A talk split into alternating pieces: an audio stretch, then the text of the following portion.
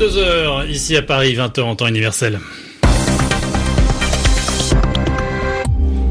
C'est l'heure de votre journal en français facile avec Zéphirin Quadio à la co-présentation. Bonsoir Zéphirin. Bonsoir Loïc, bonsoir à toutes et à tous. À la une, ce soir, des législatives anticipées en Autriche après la démission d'Heinz Christian Strache, l'ex-vice-premier ministre mis en cause dans une vidéo compromettante. Nous irons à Vienne dans ce journal. La victoire miraculeuse des conservateurs aux législatives australiennes. Les sondages voyaient l'opposition l'emporter. Et puis du football avec l'avant-dernière journée de Ligue 1 et le titre de Lyon en Ligue des champions féminines le journal en français facile.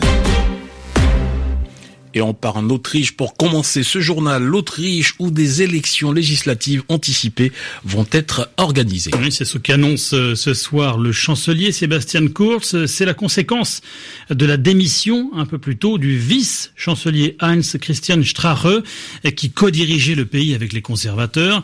Heinz Christian Strache piégé dans une vidéo visiblement tournée en caméra cachée il y a deux ans et dans laquelle on le voit proposer à une prétendue nièce d'oligarque russe l'attribution de marchés publics en échange d'un soutien notamment financier de son parti. Les précisions à Vienne de notre correspondante Isorias. Au terme d'une longue journée riche en rebondissements, le chancelier conservateur Sébastien Kurz a finalement annoncé la convocation prochaine d'élections législatives anticipées, moins de deux ans donc après celle qui avait porté au pouvoir cette coalition entre conservateurs et extrême droite. L'annonce était très attendue après qu'Hans Christian Strache a officialisé sa démission du poste de vice-chancelier. En cause, une vidéo où on le voit promettre entre autres à une prétendue nièce d'oligarque russe l'attribution de marchés publics en échange de son soutien au parti, notamment financier. Les Autrichiens devraient donc bientôt retourner aux urnes, une annonce qui devrait satisfaire l'opposition qui réclamait de nouvelles élections législatives. Des milliers d'Autrichiens sont d'ailleurs descendus dans la rue pour manifester devant la chancellerie cet après-midi, car les cartes sont aujourd'hui redistribuées en Autriche. Ce qui est sûr, c'est que le FPE ressort affaibli de ce scandale à seulement une semaine des élections européennes. Hans Christian Strache s'est d'ailleurs défendu en dénonçant une attaque préméditée qui avait pour but, selon lui, de faire exploser le gouvernement juste avant les élections européennes. Isorias, Vienne, RFI. L'actualité internationale, Zéphirin Ce sont aussi les élections législatives en Australie, remportées à la surprise générale par le gouvernement sortant. les urnes qui font mentir, donc les sondages en Australie, où on annonçait la victoire de l'opposition aux élections législatives, c'est finalement la coalition libérale nationale au pouvoir depuis 2013 qui l'emporte contre toute attente. Le Premier ministre lui-même, Scott Morrison, parle, je cite, de miracle. En France, nouveau samedi de manifestation des Gilets jaunes, six mois pratiquement jour pour jour après le début du mouvement. C'était le 17 novembre dernier, six mois après, vous le disiez Zéphirin, le nombre de manifestants s'effrite de semaine en semaine. Le ministère de l'Intérieur a compté 15 500 participants dans toute la France, dont 1600 à Paris. À noter également euh, ces autres rassemblements en France dans plusieurs villes, dont la capitale, pour dénoncer les activités de Bayer, Monsanto et autres géants de l'agrochimie. Alors que se referment ce samedi les journées européennes de l'obésité, on s'intéresse à cette enquête enquête qui concerne Coca-Cola. La marque a, a, distribué ces dix dernières années en France des millions d'euros aux professionnels de santé et aux chercheurs. Objectif faire oublier les risques liés à la consommation des boissons sucrées dont la multinationale est leader mondial. Retour sur cette enquête menée par le journal Le Monde avec Agnieszka Kumor. Tout est parti d'un article publié en 2015 dans le New York Times, le quotidien américain dévoilant l'implication de la multinationale dans le financement d'un réseau mondial sur la balance énergétique. Selon l'article, Coca-Cola aurait financé des scientifiques qui propageaient une solution facile à l'obésité, faire plus de sport. Le discours passait sous silence le rôle de l'alimentation et donc des sodas responsables de la propagation de l'obésité et du diabète. Dans un souci de transparence, le groupe Coca-Cola a publié la liste des experts sollicités par lui dans des projets de recherche et de partenariat. Une liste que Le Monde a passée au crible.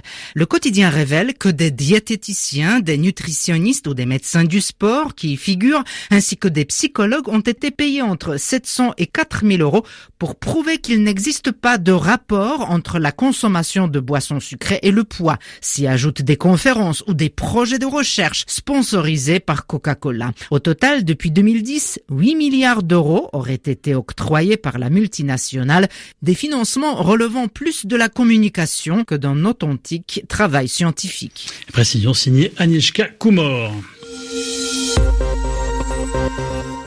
On passe au football et à l'avant-dernière journée de Ligue 1. 10 rencontres se jouent en ce moment, dont PSG Dijon. Oui, un match euh, anecdotique, il faut le dire, sur le plan du, résultat pour le Paris Saint-Germain.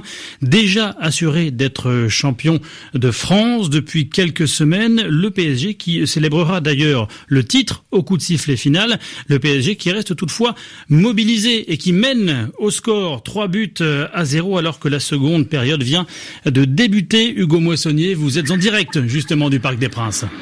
Et on peut dire que sur le terrain, les joueurs parisiens font ce qu'il faut pour ne pas gâcher la fête. Ils mènent, vous l'avez dit, 3-0 grâce à Di Maria et Cavani en début de match. Mbappé a ajouté un troisième but en fin de première période.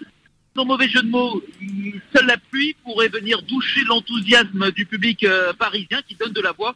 Vous l'entendez derrière moi. Pour le reste, les joueurs du PSG maîtrisent leur sujet. Euh, pour l'instant, ça n'a pas toujours été le cas en 2019. On rappelle la saison euh, parisienne, n'est pas réussie. Euh, un championnat, c'est trop peu. L'abandon des, coupes nationales, Coupe de France, Coupe de la Ligue et, une nouvelle illusions en Ligue des Champions ont terni le, bilan, mais, mais, l'ambiance reste bonne ce soir dans les tribunes du Parc des Princes, de chants, typos, drapeaux. Euh, le stade n'est pas tout à fait plein, mais les supporters jouent leur rôle et ils auront le droit à des festivités euh, tout à l'heure, remise du titre sur la pelouse, également des, feux d'artifice, euh, en présence notamment des, joueurs qui sont absents ce soir.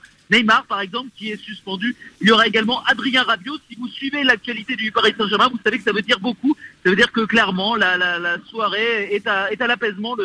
L'esprit plutôt est, apaisé euh, ce soir euh, du côté du, Paris Saint-Germain. Hugo Moissonnier en direct donc euh, du Parc des Princes où le PSG mène 3 buts à 0 devant Dijon. Le football encore avec le sixième titre européen de Lyon en Ligue des Champions féminine. Les filles de l'OL s'imposent 4 buts à 1 face à Barcelone. Et puis du football encore avec le septième titre consécutif de Munich en Bundesliga. Le Bayern qui s'impose contre Francfort. Francfort, 5 buts à 1, dont un but de Ribéry qui jouait son dernier match avec euh, le club allemand. Et puis, c'est aussi une compétition, le concours Eurovision de la chanson, 64e du nom. C'est en ce moment à Tel Aviv, en Israël. Le vainqueur sera euh, désigné parmi les 26 finalistes selon un score combinant les votes d'un jury de professionnels et les téléspectateurs.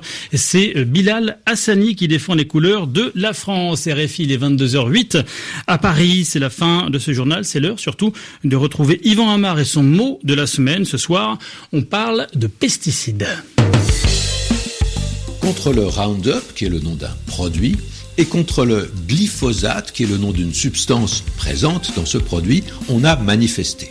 Aujourd'hui à Paris et dans de nombreuses autres grandes villes. Manifester contre l'usage des pesticides dans l'agriculture. Alors qu'est-ce que c'est que ça des pesticides? Eh bien, on appelle ainsi de nombreux produits qui servent à éliminer des insectes ou d'autres animaux, par exemple de petits rongeurs, qui s'en prennent aux cultures, qui abîment les cultures. Alors en effet, si on tue tous ces animaux, l'agriculture sera plus rentable. Seulement, les produits de cette agriculture, ceux qu'on mange, ils seront peut-être moins naturels, ils seront mauvais, peut-être au goût, peut-être pour la santé, parce qu'ils garderont des traces de ces produits dangereux et toxiques. Et de plus, l'usage de ces produits, les pesticides, peut être préjudiciable, c'est-à-dire peut être mauvais pour la nature. Elle tue la diversité des espèces. Et elle peut même être peut-être à l'origine de maladies chez les humains qui travaillent la terre. Alors voilà ce que sont les pesticides. On comprend bien d'ailleurs comment le mot a été formé. Cide, ça évoque le fait de tuer, comme dans homicide. Un homicide, c'est un meurtre. Un parricide, c'est le meurtre d'un père. Mais quand on parle de pesticides, est-ce qu'il s'agit de tuer la peste, qui est une maladie terrible? Bien pas du tout. Parce que ce mot de pesticide, il nous vient de la langue anglaise, et dans cette langue, peste ne désigne pas une maladie, c'est simplement un petit insecte nuisible. C'était le mot de la semaine d'Yvan Amar, il est 22h10 à Paris, c'est la fin de ce journal en français facile.